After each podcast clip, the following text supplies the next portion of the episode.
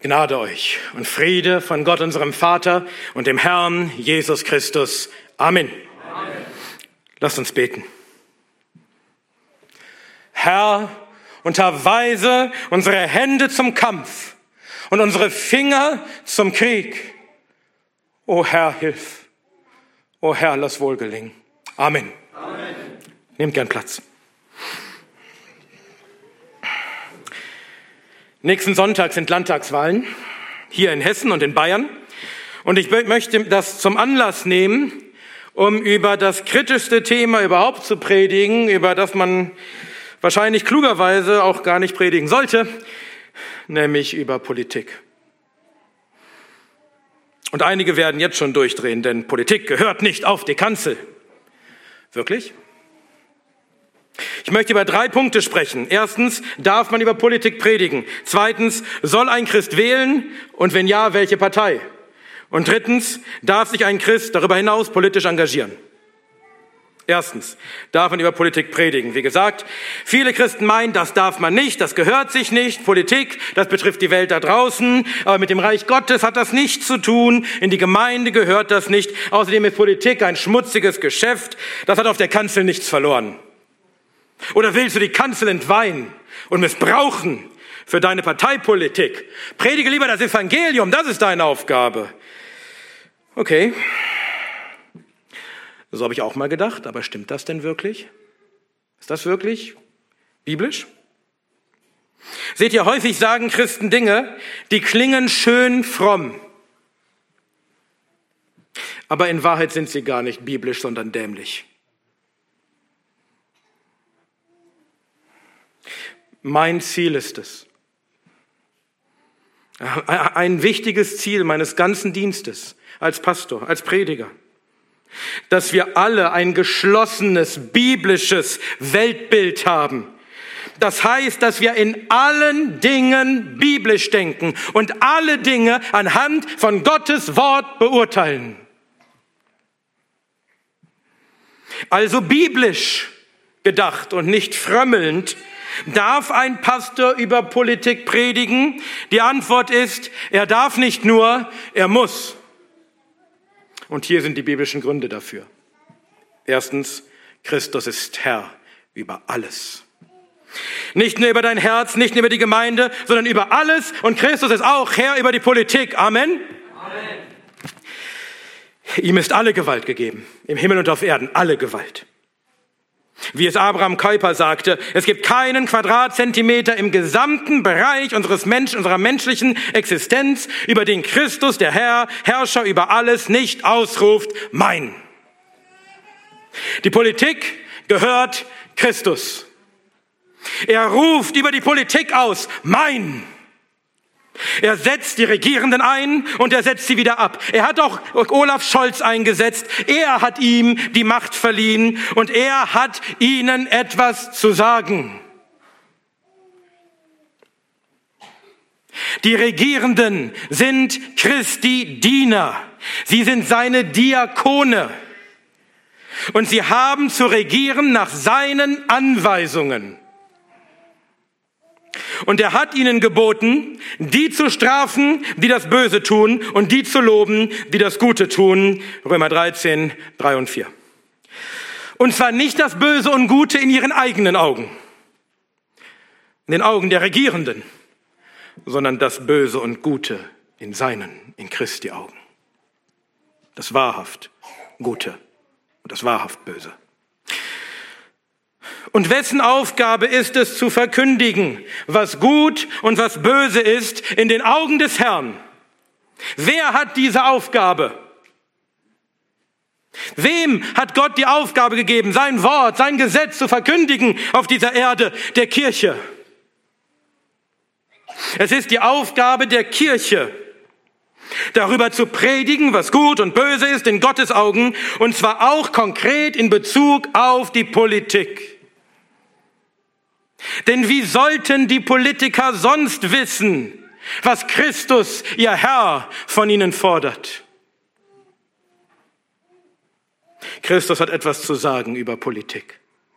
Er hat seinen Dienern, seinen Diakonen etwas darüber zu sagen, wie sie die Macht, die er ihnen gegeben hat, gebrauchen sollen. Und es ist die Aufgabe der Kirche, ihnen das zu predigen. Wir sind die Herolde Gottes, die Boten Gottes auf dieser Welt. Heißt das, wir wollen die Trennung von Kirche und Staat aufheben? Nein. Die Trennung von Kirche und Staat ist biblisch. Gott hat beide Institutionen geschaffen und er hat beiden Institutionen getrennte Aufgaben gegeben. Die Trennung von Kirche und Staat ist biblisch, aber nicht biblisch ist die Trennung von Gott und Staat. Der Staat steht unter Gott und er hat die Aufgabe, Gottes Gebote durchzusetzen im Land. Und die Kirche hat die Aufgabe, diese Gebote zu verkündigen, auch dem Staat auch den Regierenden, damit sie wissen, was sie durchzusetzen haben. Seht ihr, Politik ist immer ein gesetzliches Regeln und Durchsetzen von Moral. Bei jedem Gesetz und jeder politischen Entscheidung geht es um Moral, um die Frage, was ist gut und was ist böse. Wenn die Regierung ein Gesetz erlässt, dann will sie damit entweder etwas fördern oder etwas zurückdrängen. Und sie fördert das, was sie für gut hält, und sie drängt zurück, was sie für böse hält. Und so ist jede politische Entscheidung, nicht nur Gesetze, auf welcher Seite und ob überhaupt und auf welcher Seite Deutschland in den Ukraine-Krieg eingreift, hängt davon ab, welche Kriegspartei unsere Regierenden für gut und welche sie für böse halten. Und Politik ist immer ein Regeln und Durchsetzen von Moral im Land. Die Frage ist nur, wessen Moral? Die Moral der Gottlosen, die das Gute böse und das Böse gut nennen? Oder die einzig wahre göttliche Moral? Seht ihr, wenn wir der Politik sagen, was sie zu tun hat, nach Gottes Wort, dann geht es nicht darum, dass wir ihnen und an den anderen in unserem Land irgendwie unsere Moral aufdrängen wollen. Erstens, es ist immer ein Aufdrängen von Moral. Die Frage ist nicht ob, sondern wessen. Und es geht nicht darum, dass wir ihnen unsere Moral aufdrängen, sondern die einzig wahre Moral, die Moral Gottes. Und wenn wir das nicht tun, dann ist es eben die gottlose Moral, die uns aufgedrängt wird. Und wer wollte das in unserem Land, in unserer Zeit ernsthaft noch bestreiten wollen? Es ist offensichtlich. Nun, es geht also immer um Moral bei der Politik. Frage, hat Christus etwas zu sagen über Moral? Hat Gottes Wort etwas zu sagen über Moral? Hat Gottes Wort etwas darüber zu sagen, was gut ist und was böse ist in den Augen des Herrn? ja, dann muss die Kirche es auch verkündigen. Denn das ist unsere Aufgabe. Und sie muss es auch verkündigen in Bezug auf das politische Regeln von Moral. Gerade in Bezug auf das politische Regeln von Moral. Denn das betrifft alle Menschen in diesem Land. Das hat die größten Auswirkungen. Aber Jesus hat das nie getan. Jesus war nicht politisch. Wirklich? Erinnert ihr euch an die Pharisäer? Die waren nicht nur eine religiöse, sondern auch eine politische Partei. Sie waren Teil des Sanhedrin, des Oberst, der obersten religiösen und politischen Instanz und obersten Gerichts. Sie waren Politiker, sie waren Rechtsgelehrte, sie waren Richter. Was sagt Jesus zu ihnen? Wer euch, Schriftgelehrte und Pharisäer, ihr Heuchler! Denn ihr verzehntet die Minze und den Dill und den Kümmel und habt die wichtigeren Dinge des Gesetzes beiseite gelassen. Das Recht und die Barmherzigkeit und die Treue. Diese aber hättet ihr tun und jene nicht lassen sollen, blinde Leiter, die ihr die Mücke seid, das Kamel aber verschluckt. Matthäus 23, 23 und 24. Jesus beschimpft die Pharisäer die Politiker, die Richter. Warum? Sie haben das Wichtigere aus Gottes Gesetz nicht getan. Das Recht, die Barmherzigkeit. Wir haben heute Politiker und Richter in diesem Land, die verbieten Plastikstrohhalme, aber erlauben hunderttausendfachen Babymord. Lassen Sie vielleicht die wichtigeren Dinge des Gesetzes beiseite? Denkt ihr, Jesus hätte Ihnen heute etwas zu sagen? Vielleicht das. Wehe euch. Wehe euch, Politiker, ihr Heuchler. Ihr verbietet Strohhalme. Aber um das Recht und die Barmherzigkeit schert ihr euch nicht. Ihr blinden Leiter.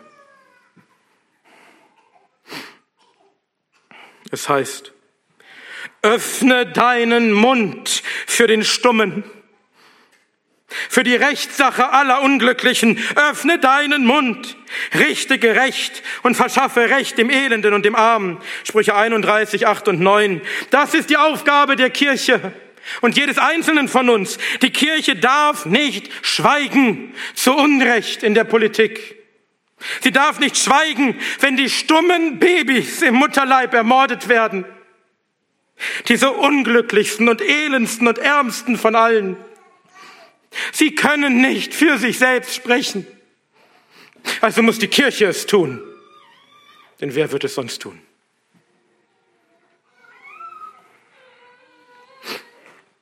Und das gilt nicht nur für Abtreibung, sondern auch für alles andere Unrecht im Staat. Wir sind die Herolde, wir sind die prophetische Stimme in diesem Land, die, den, die auch den Regierenden verkündigt, was Recht und Unrecht ist in den Augen Gottes und dass das Gericht Gottes über sie kommt, sein Zorn, wenn sie es nicht tun. Das war der erste Grund, weshalb wir Politik predigen sollen. Der zweite Grund, die Reinheit der Kirche verlangt es. Die Reinheit der Kirche verlangt, dass wir über Politik predigen. Aber wir wollen doch keine politisierte Kirche durch politisierte Predigten, richtig? Und jetzt Achtung. Die Kirche wird niemals dadurch politisiert, dass sie biblisch über Politik predigt. Dann wird sie bibliziert, denn die Bibel wird gepredigt. Im Gegenteil, die Kirche wird dann politisiert, wenn sie nicht über Politik predigt. Wenn Pastoren politische Themen nicht mit dem Gesetz Gottes konfrontieren und sie daran beurteilen, dann lernen die Christen nicht biblisch über diese Dinge zu denken. Wenn sie nicht biblisch über diese Dinge denken, wie denken sie dann über diese Dinge? So wie die Welt, so wie die Politik es ihnen sagt. Dann wird das Denken der Christen politisiert. Dann ist plötzlich das, was die Politik sagt, die Wahrheit. Denn ihr wird nicht die biblische Wahrheit entgegengestellt. Ja, das politisiert das Denken. Aber doch nicht, wenn ich biblisch über diese Dinge predige. Warum haben denn bei Corona fast alle Kirchen mitgemacht? Warum kann ein Pfarrer beim Kirchentag sagen, Gott ist quer, Schande? Weil ihr Denken durch die Bibel geprägt ist, durch biblische Predigten über diese politischen Themen? Oder vielleicht eher durch ihren Fernseher und das Narrativ der Politik und nicht ein Gramm Bibel?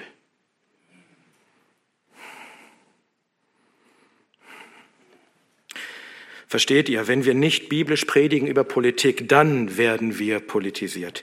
Dann glauben wir an Feminismus und LGBTQ und Weltuntergang durch Viren und Klimawandel. Wir müssen diesen Narrativen der Politik die biblische Wahrheit entgegensetzen. Nur so können wir die Reinheit der Kirche bewahren, indem wir über diese Dinge predigen, damit wir lernen, darüber biblisch zu denken und nicht weltlich. Nur so verhindern wir, dass die Ideologien der Politik und der Welt Einzug halten und unser Denken vergiften. Um die Politisierung der Kirche zu vermeiden, müssen wir über alle Dinge biblisch predigen, auch und gerade über Politik. Der dritte Grund, warum wir über Politik predigen müssen, das Evangelium verlangt es. Das Evangelium verlangt es. Wenn man über Politik predigt, kommt schnell der Einwurf, predige lieber das Evangelium. Ja, Achtung, Geschwister.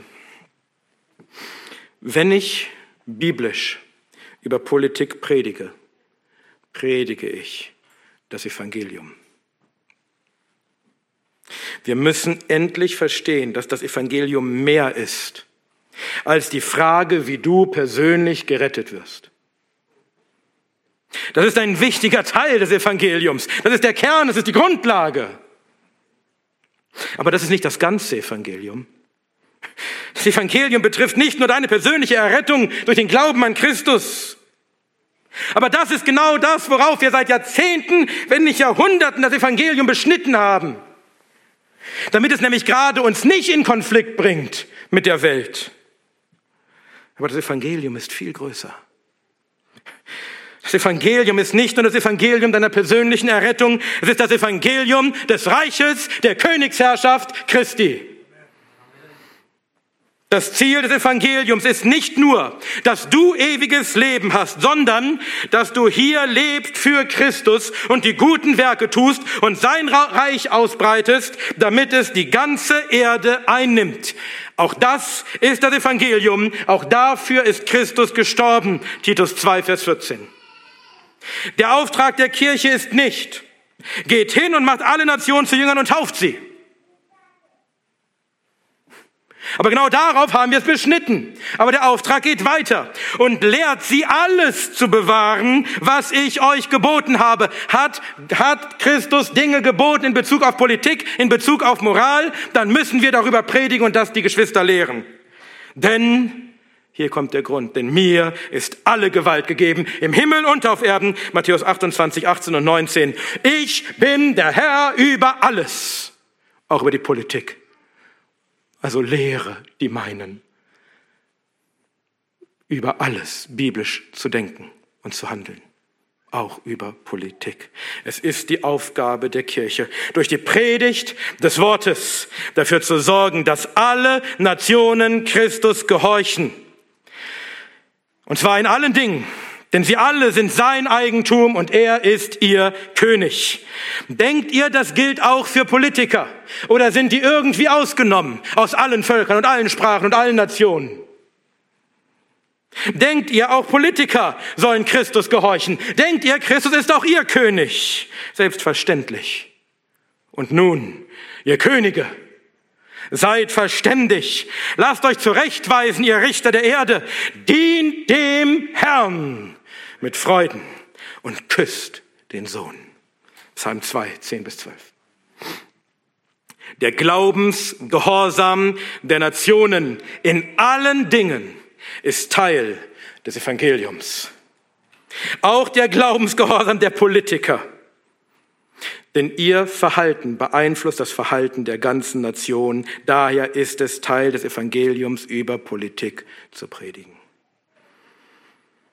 Aber selbst wenn du das Evangelium auf die Botschaft von, der persönlichen Errettung in Christus beschränken willst, denkst du, für diesen Kern des Evangeliums spielt Politik keine Rolle?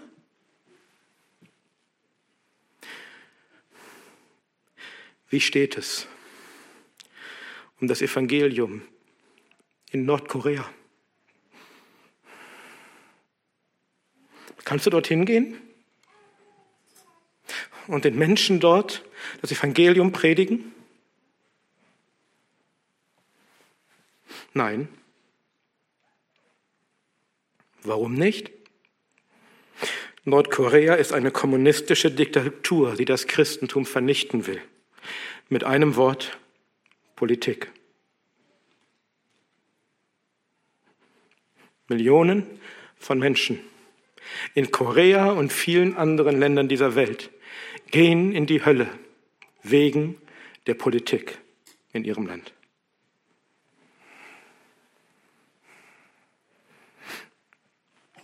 Und wenn wir nicht irgendwann Zustände wie in Nordkorea haben wollen, dann müssen wir predigen über Politik und die Politik konfrontieren mit Gottes Gesetz. Denn gottlose, atheistische Politik führt immer in die Diktatur.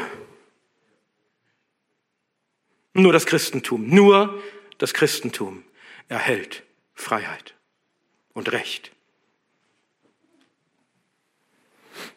Ich übertreibe. Was war denn in Deutschland in den letzten Jahren? Verbot, Gottesdienste zu feiern. Verbot, auf der Straße das Evangelium zu predigen. Verbot, zu den Kranken und Sterbenden zu gehen und ihnen das Evangelium zu bringen. Denkst du, Politik spielt eine Rolle für das Evangelium, selbst für diesen Kern?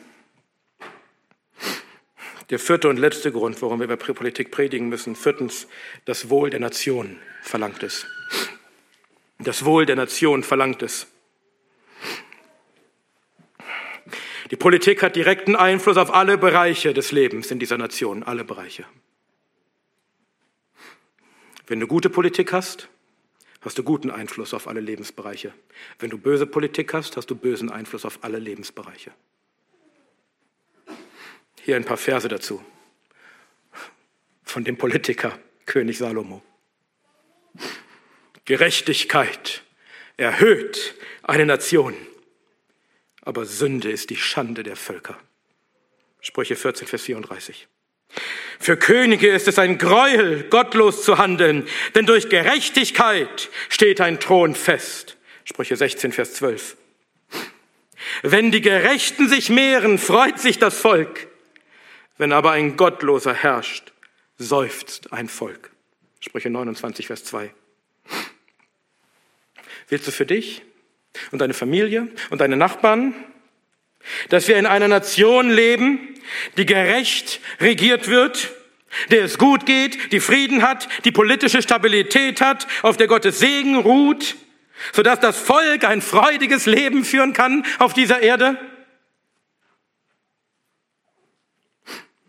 Oder ist dir eine Nation lieber, die in Gottlosigkeit und Sünde regiert ist, die in Schande ist vor der ganzen Welt, die politisch instabil ist, wo das Volk seufzen muss?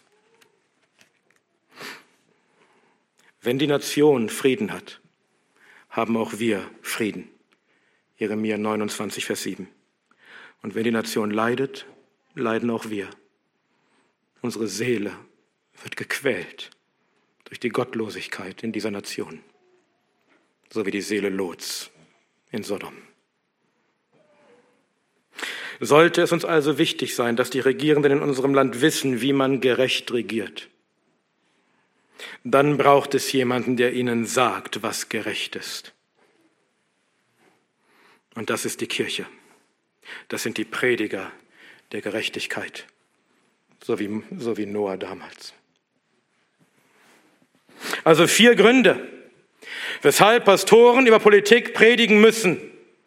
Erstens die Herrschaft Christi über alles. Zweitens die Reinheit der Kirche. Drittens das Evangelium. Viertens das Wohl der Nation.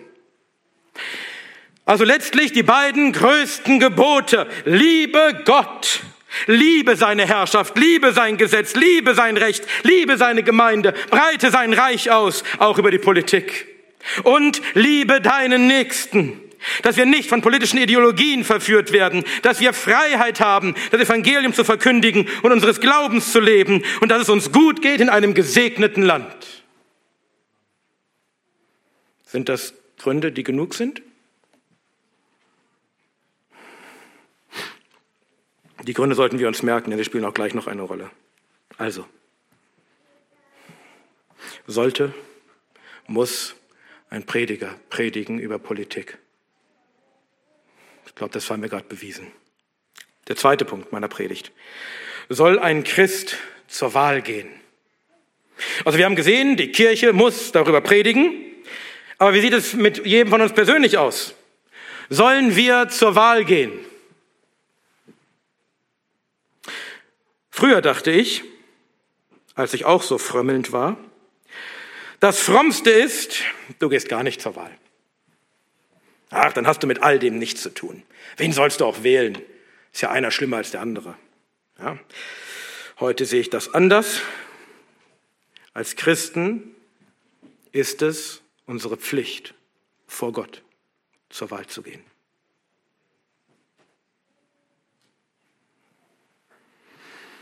Als Christen ist es unsere Pflicht, vor Gott zur Wahl zu gehen. Also wir leben in einer demokratischen Republik und haben das Recht zu wählen und wir sollten dieses Recht auch wahrnehmen. Kurzer Ausflug. Wahlen an sich sind biblisch. Wir lesen zum Beispiel davon, wie alle Ältesten Israels nach Hebron kamen und David zum König salbten, 2 Samuel 5, Vers 3. Oder noch klarer, wie die Gemeinde in Jerusalem sieben Männer erwählte, die zu Diakonen eingesetzt werden sollten, Apostelgeschichte 6, 3 bis 6. Und auch Wahlen, Wahlen in unserem Land sind aus biblischer Sicht keine schlechte Idee. Ich will jetzt nicht darüber sprechen, ob unser, ob unser System, das wir hier in Deutschland haben, dieser demokratische Bundesstaat, ob das nun der beste und biblischste Weg ist, das zu machen, oder ob es vielleicht noch biblischer ginge. Das ist das, was wir gerade haben, und es ist nicht schlecht.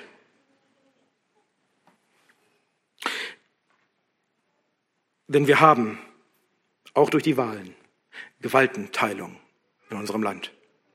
Und das ist biblisch eine gute Sache. Die Linken würden das natürlich anders begründen.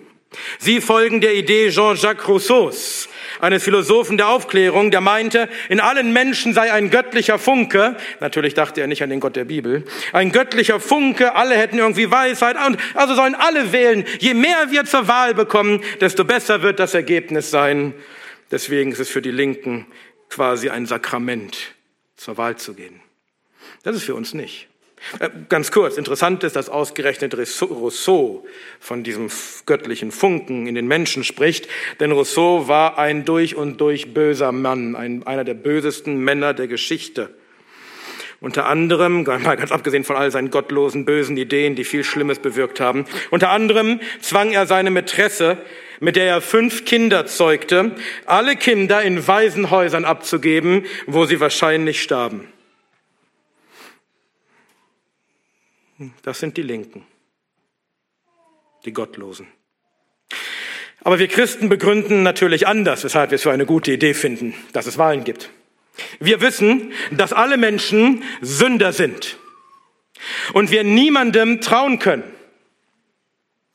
Und deshalb wollen wir sicherstellen, dass niemand in diesem Land zu viel Macht bekommt, sondern wir wollen die Macht möglichst auf viele verteilen.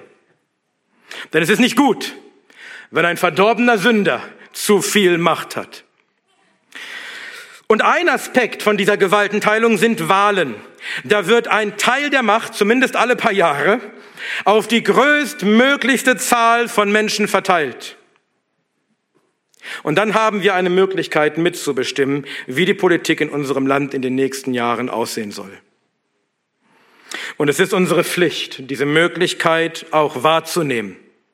Denn wir können damit dazu beitragen, dass Menschen an die Macht kommen, die dafür sorgen werden, dass der Staat eine gute Dienerin Gottes ist und seine Aufgaben vor Gott recht erfüllt und dass dieses Land regiert wird in Gerechtigkeit. Also zur Wahl zu gehen ist eine gute Sache. Und wer weiß, etwas Gutes zu tun und tut es nicht, dem ist es Sünde. Und es ist unsere Aufgabe vor Gott. Warum werde ich gleich noch erklären. Und natürlich Tragen unsere Stimmen jetzt besonders viel dazu bei? Nein, nur ein winzig kleines bisschen. Aber stellt euch vor, alle Christen in diesem Land würden plötzlich christlich wählen. Das könnte durchaus was bewirken.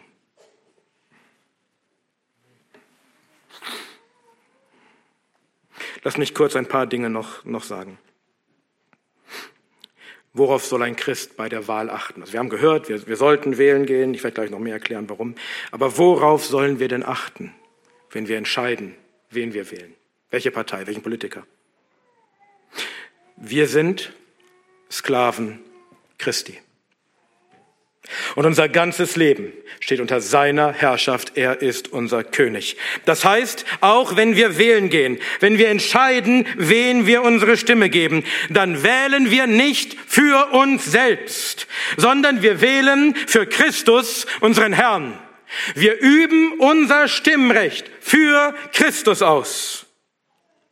Deswegen sagte ich, dass es unsere Pflicht vor Gott ist, zur Wahl zu gehen.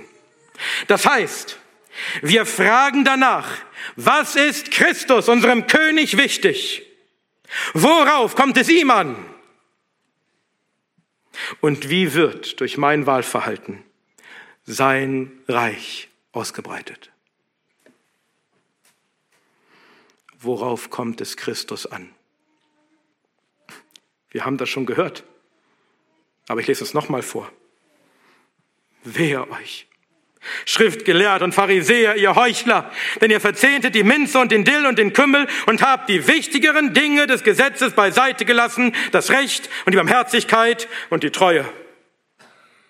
Es geht Jesus vor allem um die wichtigeren Dinge des Gesetzes, Recht und Barmherzigkeit und Treue. Das heißt nicht, dass die anderen Dinge unwichtig wären, aber darum geht es in erster Linie. Und wir leben leider in einem Land mit Parteien, wo wir nicht den Luxus haben, auf die kleineren Dinge des Gesetzes zu achten, denn wir haben schon große Schwierigkeiten, überhaupt eine Partei zu finden, die in den wichtigeren Dingen des Gesetzes halbwegs Vernünftiges vorschlägt. Versteht ihr, es geht nicht bei, bei der Wahl, bei deiner Wahlentscheidung, es geht nicht in erster Linie um die Wirtschaft oder um die Energie oder um die Wissenschaft und Bildung oder um Sozialleistungen. Aus den meisten dieser Dinge sollte sich der Staat sowieso raushalten. Was gehört zu diesen wichtigeren Dingen des Gesetzes, auf die wir vor allem achten müssen? In erster Linie. Du sollst nicht töten. Das erste Gebot, das Gott für den Staat gibt, ist dieses. Wer Menschenblut vergießt, durch den Menschen soll sein Blut vergossen werden, denn im Bilde Gottes hat er den Menschen gemacht. Genesis 9, Vers 6. Das ist die Grundlage für einen funktionierenden Staat.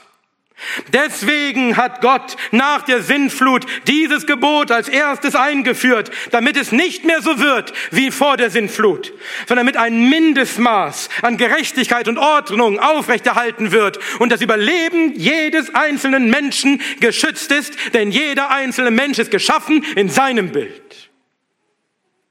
Wenn du also schaust, welche Partei oder welchen Politiker du wählen sollst, ist das das Allerwichtigste Wer ist gegen Abtreibung? Wer ist gegen Euthanasie?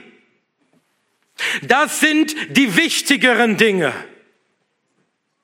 Und wenn du dich um andere Dinge sorgst, aber nicht in erster Linie darum, dann bist du blind und ein Heuchler. Dann geh besser nicht zur Wahl, denn du wählst nicht für Christus, den König. Und eigentlich müsste man hinzufügen, wer ist für die Todesstrafe? Denn das sind die beiden wichtigsten Aufgaben des Staates. Wir haben das gesehen in Römer 13. Rette die Schwachen, schütze ihr Leben und strafe die Bösen. Wie? Mit dem Schwert. Nicht mit dem Gefängnisschlüssel, mit dem Schwert. Falls es einer nicht versteht, das Schwert ist dafür da, um den Kopf abzuschlagen. Das sehe übrigens nicht nur ich so. Ich habe mich gefreut, ein Video zu finden, wo John MacArthur das Gleiche ganz deutlich sagt. Und dass wir in Deutschland nicht mal ansatzweise irgendwo die Option hätten, für sowas zu stimmen, zeigt euch, wie weit wir weg sind vom biblischen, göttlichen Bild eines Staates der wirklich gerecht straft. Und dann können wir weiterschauen. Wenn wir das geklärt haben. Um ganz ehrlich zu sein, wenn wir das geklärt haben, ist schon klar, welche Partei wir wählen müssen. Aber lass uns nochmal theoretisch weiterschauen. Wer ist gegen die Zerstörung von Ehen und Familien und Kindern und ihrem Geschlecht? Wer ist gegen die Ehe für alle, die keine Ehe ist?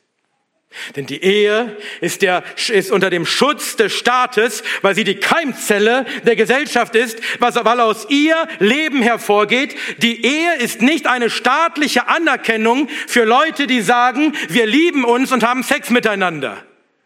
Warum sollte der Staat dafür staatliche Anerkennungen erteilen? Wer ist gegen die LGBTQ-Agenda?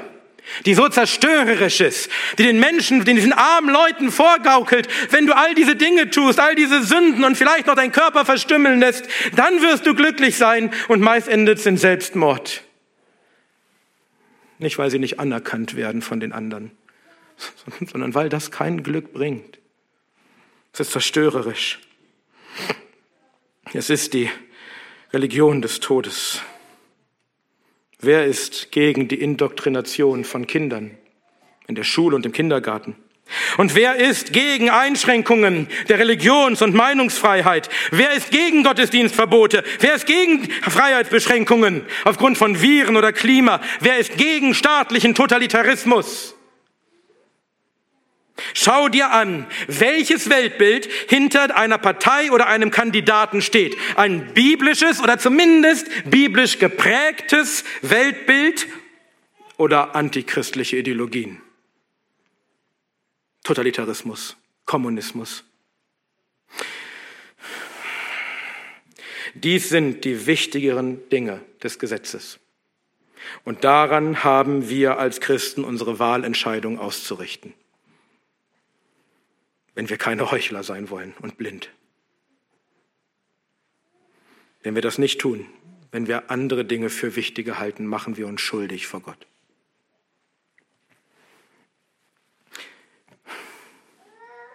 Welche Partei sollte ein Christ also wählen? Also wir haben jetzt geschaut, worauf es ankommt. Auf Grundlage von Gottes Wort. Und ich will euch jetzt nicht einfach entlassen und sagen, ja, dann guckt halt selbst, wer das ist. Sondern wenn wir diese Dinge, beachten, dann möchte ich euch auch sagen, welche Partei wir wählen sollen. Es gibt nur eine Partei in Deutschland, die dieses biblische Weltbild tatsächlich hat. Hier ein paar Auszüge aus dem Parteiprogramm. Abtreibungen verhindern durch Verbot. Keine Legalisierung von Suizidbeihilfe. Keine Leihmutterschaft. Kinder haben das Recht auf ihre leiblichen Eltern. Verbrauchende Embryonenforschung verbieten. Babymord. Das elterliche Erziehungsrecht stärken. Keine Kinderrechte ins Grundgesetz. Homeschooling legalisieren und Schulpflicht durch Bildungspflicht ersetzen. Gender-Lehrstühle schließen. Das ist aus dem Parteiprogramm der christlichen Partei Bündnis C. Im Parteiprogramm gibt es auch ein paar Dinge, mit denen ich nicht so ganz übereinstimme. Sie haben ein sehr stark dispensalistisch geprägtes Israel-Verständnis. Und auch Sie wollen, dass der Staat weiter Sozialleistungen gibt, anstatt den Staat zurückzufahren. Aber wir haben gelernt, es geht um die wichtigeren Dinge des Gesetzes. Und in diesen wichtigeren Dingen ist Bündnis C die einzige Partei in Deutschland, die biblische Werte vertritt. Das Problem ist nur, es ist überaus fraglich, ob Bündnis C nicht an der 5%-Hürde scheitern wird. Und dann wäre deine Stimme vollständig verloren und käme letztlich sogar allen anderen Parteien anteilsmäßig zugute, auch denen du dich auf gar keinen Fall an der Regierung haben willst. Und jetzt, bei, den, bei der Landtagswahl in Hessen nächsten Sonntag, da tritt Bündnis 10 nicht einmal an. Also vielleicht können wir ja Bündnis C stärken. Vielleicht können wir darum beten, dass sie wirklich eine, eine Partei sind, die man wählen kann, ohne seine Stimme zu verlieren. Aber Stand jetzt, wenn du aus taktischen Gründen deine Stimme nicht, nicht verlieren willst, sondern einer der großen Parteien geben willst, damit sie eben mitgezählt wird, oder wenn Bündnis C gar nicht antritt, welche Partei bleibt dann noch von den großen Parteien? Wenn wir die eben besprochenen biblischen Maßstäbe anlegen, dann ist die einzige von den sechs großen Parteien, also CDU, CSU, SPD, FDP, Grüne, Linke und AfD, die einzige von diesen sechs großen Parteien, die ein Christ überhaupt wählen kann, die AfD.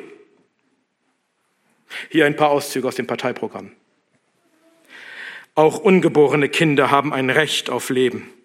Die Konfliktberatung muss tatsächlich dem Schutz des Lebens dienen. Wir lehnen alle Bestrebungen ab, die Tötung Ungeborener zu einem Menschenrecht zu erklären. Die Genderideologie will die klassische Familie als Lebensmodell und Rollenbild abschaffen. Die AfD will, dass sich die Familienpolitik des Bundes und der Länder am Bild der Familie aus Vater, Mutter und Kindern orientiert. Die Genderforschung ist keine seriöse Wissenschaft, sondern folgt ideologischen Vorgaben. Bund und Länder dürfen keine Mittel für die Genderforschung mehr bereitstellen und keine Genderprofessuren mehr besetzen. An deutschen Schulen wird oft nicht die Bildung einer eigenen Meinung gefördert, sondern die unkritische Übernahme, Übernahme ideologischer Vorgaben. Das Klassenzimmer darf kein Ort der politischen Indoktrination sein. Lasst mich das klar sagen. Ich bin kein Mitglied der AfD. Die AfD bezahlt mich auch nicht für diese Predigt. Und Achtung, ich halte die AfD nicht für eine gute Partei im biblischen Sinne, dass das bei allen ankommt. Sie ist keine gute Partei im biblischen Sinne. Aber sie ist das kleinere Übel. Und in einigen Punkten ist sie tatsächlich nicht schlecht. Seht ihr, vielleicht ist euch das aufgefallen. Sie schreiben nicht, dass sie Abtreibung abschaffen wollen durch Verbot. Sie wollen nur darauf hinwirken, dass möglichst weniger Kinder ermordet werden. Aber kein klares Verbot. Aber die AfD ist die einzige der großen Parteien, die Abtreibung zumindest einschränken will. Die anderen wollen so weitermachen oder es noch, noch mehr vereinfachen. Wollen noch mehr Babys töten. Manche bis zur Geburt, manche bis nach der Geburt. Die AfD ist keine christliche Partei. Ich hoffe, alle verstehen das, was ich hier sage. Die AfD ist keine christliche Partei. Sie ist nicht wie Bündnis C, die stark, deutlich christlich geprägt ist. Aber zumindest ist sie eine Partei und die einzige von den Großen, die aufgrund eines vernünftigen Weltbildes arbeitet, das nicht in krassem Widerspruch steht zum biblischen Weltbild, sondern zumindest einige Übereinstimmungen damit hat. Eine Partei, die nicht getrieben ist von unbiblischen, antichristlichen Ideologien. Aber hat die AfD nicht auch viele Probleme? Ja. Das sage ich ja die ganze Zeit. Wir müssen allerdings aufpassen. Ihr wisst, dass alle Politiker, alle Parteien und alle Medien gegen die AfD kämpfen. Passt auf, dass ihr nicht die Propaganda einfach glaubt, sondern prüft, ob wirklich stimmt, was behauptet wird. Mir wurde zum Beispiel ein, ein Papier zugeschickt mit etlichen Zitaten von der AfD. Teilweise schlimme Zitate. Und dann schaue ich nach. Ein Zitat ist gerichtlich widerlegt worden. Ein anderes Zitat, dafür gibt es keinerlei Nachweis. Ein anderes Zitat ist in Wirklichkeit eine Zusammensetzung aus zwei verschiedenen Zitaten. Einige andere Zitate, die wirklich schlimm waren, haben, sind tatsächlich wahr und haben dazu geführt, dass dieser Typ aus der AfD ausgeschlossen wurde. Dann gab es noch ein paar Zitate, die waren von irgendeinem völlig unbedeutenden Mitarbeiter, der nicht mal selbst ein politisches Amt hat und von dem man ich jetzt gar nicht herausfinden konnte, ob er überhaupt noch bei der AfD ist. Und dann waren dann noch so ein paar Zitate, die waren einfach nur biblisch. Die Linken regen sich trotzdem drüber auf, aber da kann Christ jetzt nichts aussetzen. Also lasst uns aufpassen, was wir glauben. Haben wir nicht gelernt in den letzten Jahren, dass wir nicht alles glauben sollten, was die Politik und die Medien uns erzählen? Und stellt, uns, stellt euch vor, die ERB Frankfurt würde eine Partei gründen. Könnt ihr euch vorstellen, wie alle Politiker und alle Medien gegen uns hetzen würden? Also vielleicht ist das hier ein gutes Zeichen, dass sie gegen die AfD hetzen. Mein Punkt ist, noch einmal, die AfD ist keine christliche und keine gute Partei im biblischen Sinne. Aber nicht alles, was man gegen sie sagt, stimmt. Also ja, die AfD hat Probleme. Kann man sie trotzdem wählen? Kann man sie als Christ trotzdem wählen, obwohl wir sehen, dass da Probleme sind? Okay. Wenn ich im Kofferraum eines Wagens eingesperrt bin und der Wagen fährt auf einen Abgrund zu, ist es mir dann lieber, der Wagen fährt 180 km/h oder vielleicht 30? 30, oder? Habe ich mehr Zeit zu überlegen, wie ich aus dem Kofferraum rauskomme. Es ist besser, die AfD sitzt am Steuer und fährt nur mit 30 km/h in die falsche Richtung, als dass die Grünen am Steuer sitzen und Vollgas geben.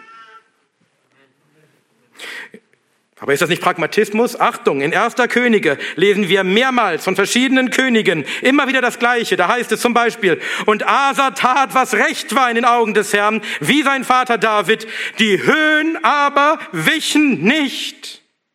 Doch das Herz Asas war ungeteilt mit dem Herrn alle Tage, alle, Tage, alle seine Tage. 1. Könige 15, 11 und 14. Oder, und er wandelte auf allen Wegen seines Vaters Asas. Er wich nicht davon ab, indem er tat, was recht war in den Augen des Herrn. Nur die Höhen wichen nicht.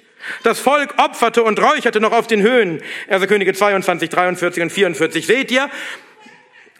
Diese Könige schafften die Höhen nicht ab. Diese Stätten des Götzendienstes, die ein Gräuel waren dem Herrn, auf denen das Volk opferte und räucherte, obwohl es nur im Tempel opfern und räuchern durfte. Die Höhen waren eine große Sünde, eine Beleidigung und ein Gräuel in Gottes Augen. Und trotzdem sagt Gott über diese Könige, die die Höhen nicht abschafften, dass sie taten, was recht war in den Augen des Herrn. Mit dieser Ausnahme. Seht ihr, ein König kann ein guter König sein. Insgesamt gesehen, ein guter König. Ein Kanzler kann ein guter Kanzler sein. Ein Segen für das Land. Auch wenn er nicht gegen alle Übel im Land vorgeht. Wir können nicht warten, bis der perfekte Kanzler kommt, weil dann warten wir vergeblich. Nicht mal David, der Mann nach dem Herzen Gottes, war perfekt. Versteht mich richtig, ich würde mir wünschen, wir hätten bessere Männer zur Auswahl. Aber wir müssen mit dem arbeiten, was wir gerade haben. Aber kann man als Christ Politiker wählen, die unchristlich sind? Also kann ich als Christ für Alice Weidel stimmen, obwohl sie in einer lesbischen Beziehung lebt?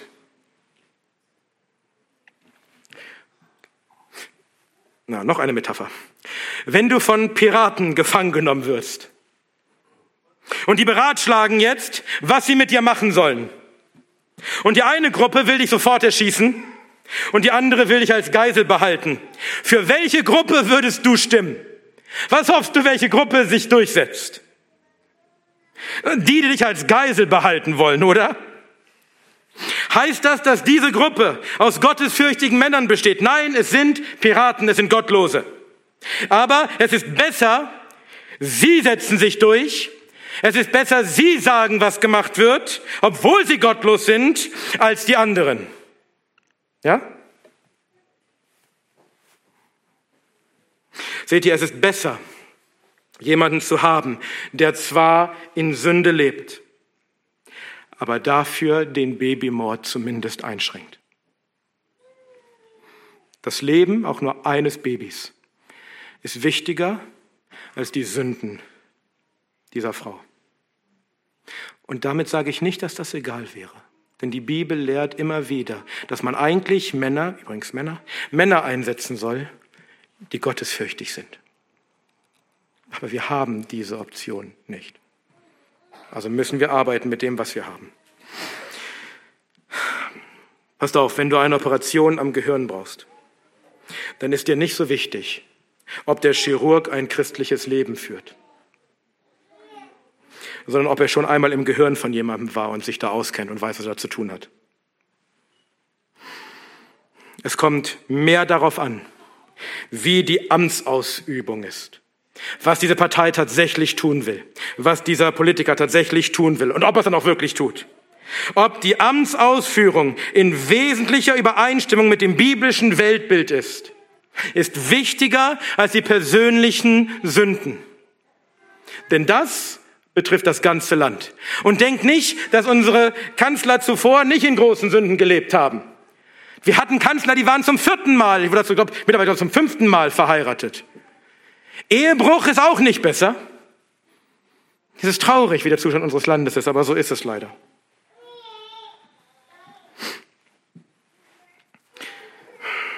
Also, die AfD ist keine christliche Partei und sie hat einige Probleme. Und es kann sein, dass sie sich so entwickelt, dass man sie in zehn Jahren nicht mehr wählen kann. Was ich sage, ist Stand heute. Vielleicht muss man irgendwann was anderes sagen, wenn sich diese Partei falsch entwickelt. Aber Stand heute kann man als Christ von den großen Parteien nur die AfD wählen.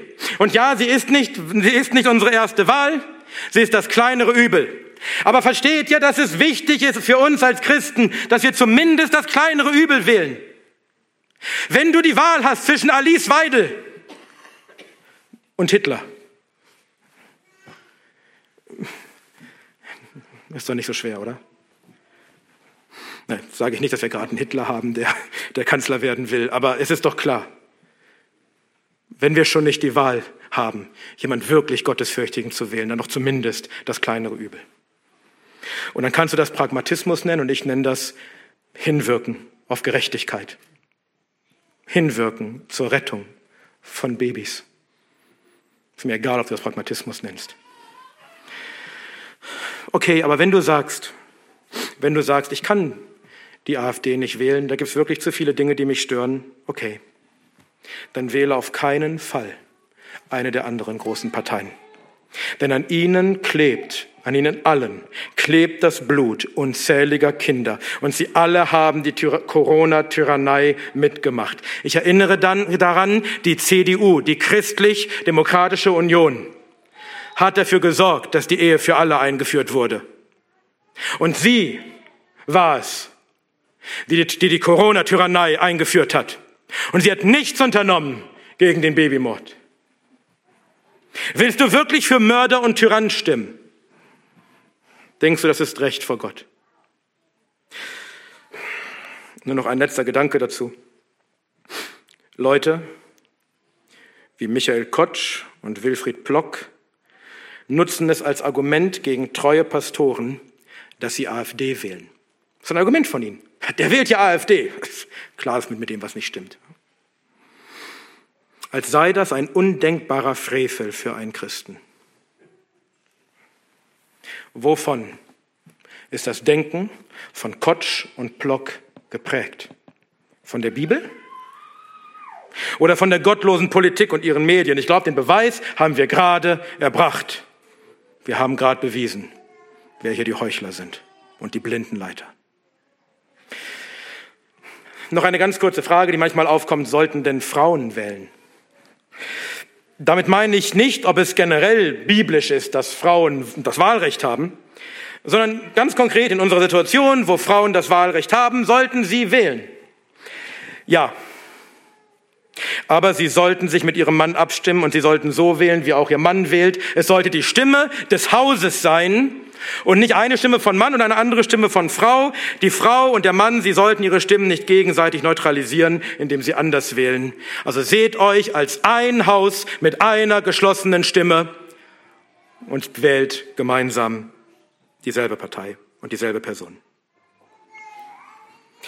Kommen wir zum letzten Punkt meiner Predigt. Drittens, darf sich ein Christ politisch engagieren? Darf sich ein Christ politisch engagieren, also über das reine Wählen hinaus? Selbstverständlich. Und ich wünsche mir, dass sich viel mehr Christen politisch engagieren und ich wünsche mir, dass sich Brüder und Schwestern aus unserer Gemeinde politisch engagieren. Warum sollte ein Christ nicht in die Politik gehen? Wie war das noch? Die Obrigkeit ist Gottes Dienerin, Gottes Diakon. Warum sollte ein Christ kein Diakon Gottes sein wollen? Gott in der Politik zu dienen ist eine gute und ehrenswerte Sache. David, Salomo, viel andere.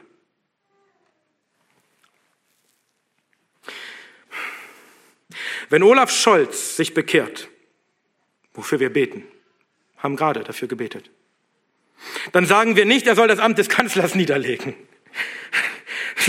sondern er soll das Amt unbedingt behalten. Das ist das, wofür wir beten, wonach wir uns sehen, ein christlicher Kanzler. Aber nun soll er sein Amt christlich ausführen, im Gehorsam gegenüber Gottes Gesetz. Und wir freuen uns, dass wir einen christlichen Kanzler haben. Seht ihr, als die gläubig gewordenen Zöllner fragen, was sie tun sollen, da antwortet Jesus nicht, sucht euch mal einen neuen Beruf, kann nicht Zöllner sein, sondern fordert nicht mehr, als euch festgesetzt ist. Und als Soldaten kommen, da antwortet Jesus nicht, ein Christ darf kein Soldat sein, Christen dürfen nicht töten, sondern misshandelt und erpresst niemand und begnügt euch mit eurem Sold. Lukas 3, 12 bis 14. Du kannst als Christ Du kannst als Christ Zöllner sein und Soldat sein und Politiker sein und sogar Bundeskanzler sein. Wir haben doch gerade gehört, welcher Segen es für das ganze Land ist, wenn es von gottesfürchtigen Männern regiert wird. Also wenn jemand in die Politik sollte, dann Christen. Erinnert ihr euch an die vier Gründe, die ich am Anfang genannt habe, warum wir über Politik predigen sollen? Mindestens drei davon gelten hier auch. Warum sollten wir wählen? Warum sollten wir in die Politik gehen und uns politisch engagieren? Weil Christus der Herrscher ist über alles. Weil das Evangelium gepredigt werden soll, aller Kreatur. Und für das Wohl unserer Nation. Und es gibt viele Beispiele für gläubige Menschen, die in der Politik aktiv waren. Viele Beispiele in der Schrift. Esther und Mordecai in Persien. Was für ein Segen war es, dass sie sich politisch engagierten. Dass sie nicht still blieben. Erinnert ihr euch noch, als wir darüber gesprochen haben? Mordecai sagte zu Esther, wenn du still bleibst, dann wirst du dich schuldig machen vor Gott. Nein, sie haben den Mund geöffnet und sie haben ihre Position genutzt, um sich politisch zu engagieren. Und so konnten sie das ganze jüdische Volk vor der Ausrottung retten. Oder Daniel in Babylon. Aber entscheidend ist, dass du den Beruf des Politikers christlich ausübst. Du musst am Gesetz des Herrn bleiben. Du darfst dich nicht korrumpieren lassen. Und das mag in der Politik noch ein bisschen schwieriger sein als in manch anderen Berufen. Wenn du sagst, dass, dass du Abtreibung abschaffen willst, das ist doch nicht realistisch. So kommst du nicht weiter als Politiker. Das wählt auch keiner. Sag lieber nichts dazu. Nein, keine Kompromisse. Nicht bei Gottes Gesetz. Du bleibst unverrückbar an Gottes Geboten. Daniel ließ sich nicht korrumpieren. Er hatte sich in seinem Herzen vorgenommen, sich nicht korrumpieren zu lassen und dabei blieb er. Und da ging es nur um etwas, was er nicht essen wollte, weil Gott es verboten hatte. Jemand sagte mal, es spielt keine Rolle, was die Presse sagt. Es spielt keine Rolle, was die Politiker oder der Pöbel sagen.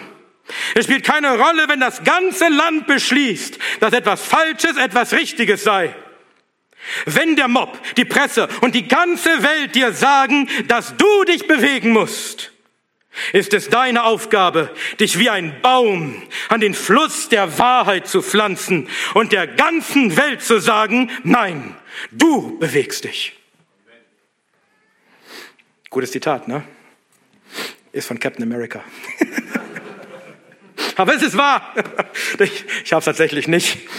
Ich habe es tatsächlich aus einem Artikel von Pastor Luke Pearson, aber er zitiert dort Captain America. Ich weiß nicht, wo er das gesagt hat, aber das ist gut. Treue Christen in der Politik sind ein Segen für das ganze Land. Ich werde noch gerade erinnert, das will ich noch kurz erwähnen. Ich hatte ein, mir wurde ein Video zugeschickt, wo ein Politiker von der AfD genau darauf angesprochen wurde, ob die AfD den Abtreibung abschaffen, verbieten will. Und da sagte er, nein, das ist, das ist, ja unrealistisch. Das, den Kampf haben wir doch vor 50 Jahren gekämpft. Seht ihr, wir brauchen Christen in der Politik, die standhaft sind.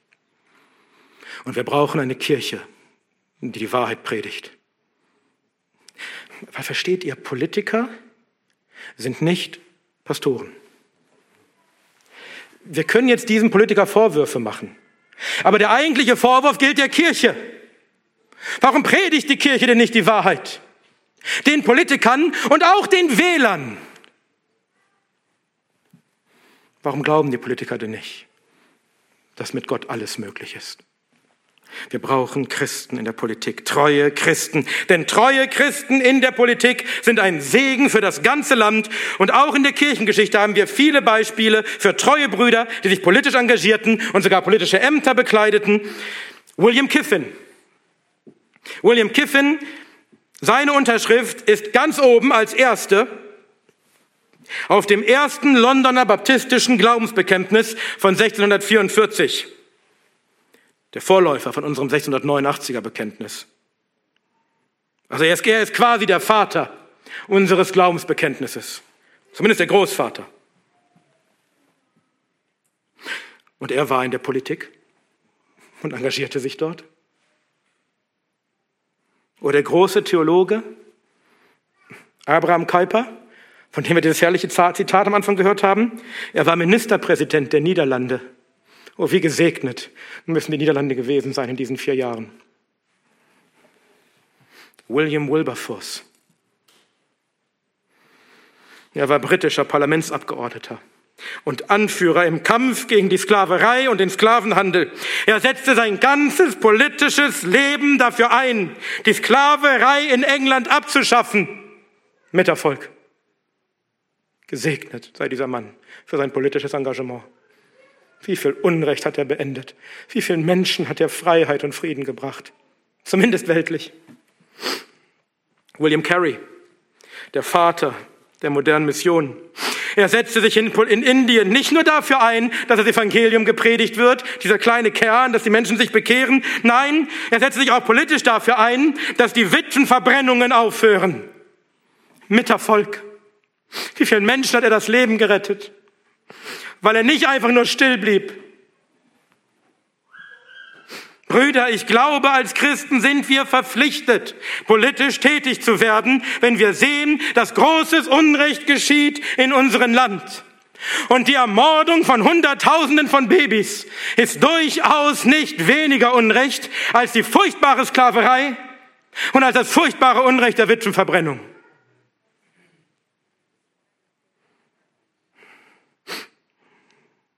Hätte sich Wilberforce nicht politisch gegen die Sklaverei eingesetzt, ich glaube, er wäre schuldig geworden vor Gott. Hätte Carey sich nicht politisch gegen die Witwenverbrennungen eingesetzt, ich glaube, er wäre schuldig geworden vor Gott. Und wenn wir uns nicht politisch einsetzen gegen Abtreibung, was machen wir eigentlich gegen Abtreibung? Beten? Predigen?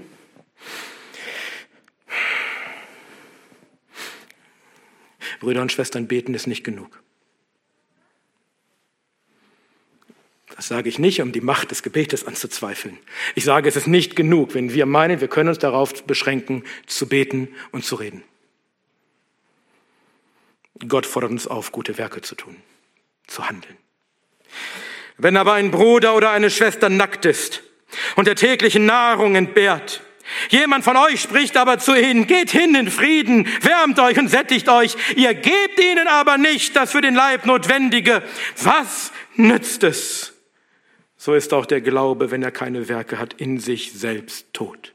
Jakobus 12, 15 bis 17. Beten und predigen allein reicht nicht. Kann Gott alles tun? Ja. Aber er will uns dazu gebrauchen, unsere Taten, unsere guten Werke. Wir können nicht nur Worte machen, wir müssen auch handeln. Das Gebot ist nicht, bete für die, die zum Tode geschleppt werden, sondern errette, die zum Tode geschleppt werden. und die zur Würgung hinwanken. Oh, halte sie zurück. Nicht, oh, bete doch für sie. Versteht mich recht. Ich mache nicht das Gebet klein. Ich sage nur, es ist Heuchelei, wenn wir nur beten und nicht handeln, wo wir handeln können.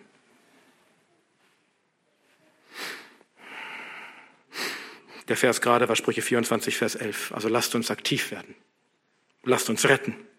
Lasst uns zurückhalten.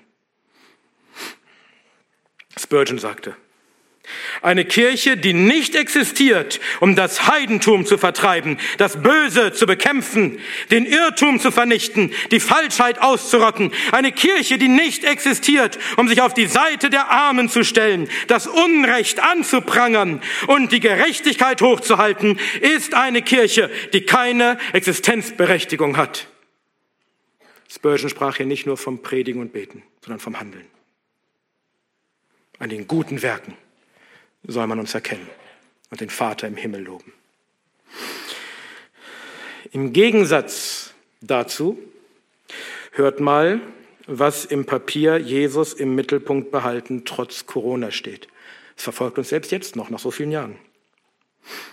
Ethisch falsche oder zweifelhafte Gesetze des Staates, die dem Christen aber die Möglichkeit lassen, richtig zu handeln, müssen nicht bekämpft werden ethisch falsche Gesetze müssen nicht bekämpft werden. Also Gesetze, die gegen Gottes Gebote verstoßen, müssen nicht bekämpft werden. Also Gesetze, die erlauben, dass Hunderttausende Babys im Mutterleib in Stücke gerissen werden, die müssen nicht bekämpft werden, solange mich als Christ niemand zwingt, mein Kind abzutreiben. Das ist das, was hier steht. Dieser unbiblische, unchristliche und völlig lieblose Dreck wurde geschrieben von wem wohl? Michael Kotsch und Wilfried Plock.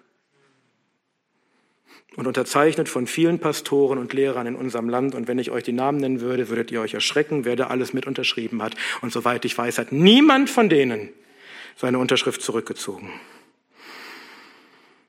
Wen wundert es, dass unser Land da ist, wo es ist? Wenn das das Christentum in unserem Land ist. Wenn wir nichts unternehmen gegen diese abscheulichen Gesetze, gegen die Abtreibungsgesetze, dann wird Gott uns vergelten nach unserem Tun. Sprüche 24, Vers 12.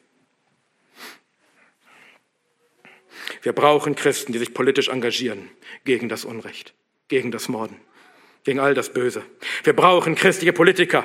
Jemand sagte mal, für den Triumph des Bösen reicht es, wenn gute Männer nichts tun. Ihr Lieben, seit 100 Jahren hat die Kirche nichts getan. Und wir sehen den Triumph der Bösen. Das ungeborene Leben. Wer wird es beschützen, wenn nicht wir? Die Ehe, die Familie. Wer wird sie beschützen, wenn nicht wir? Die Glaubensfreiheit. Wer wird sie beschützen, wenn nicht wir? Die Christen, die Kirche.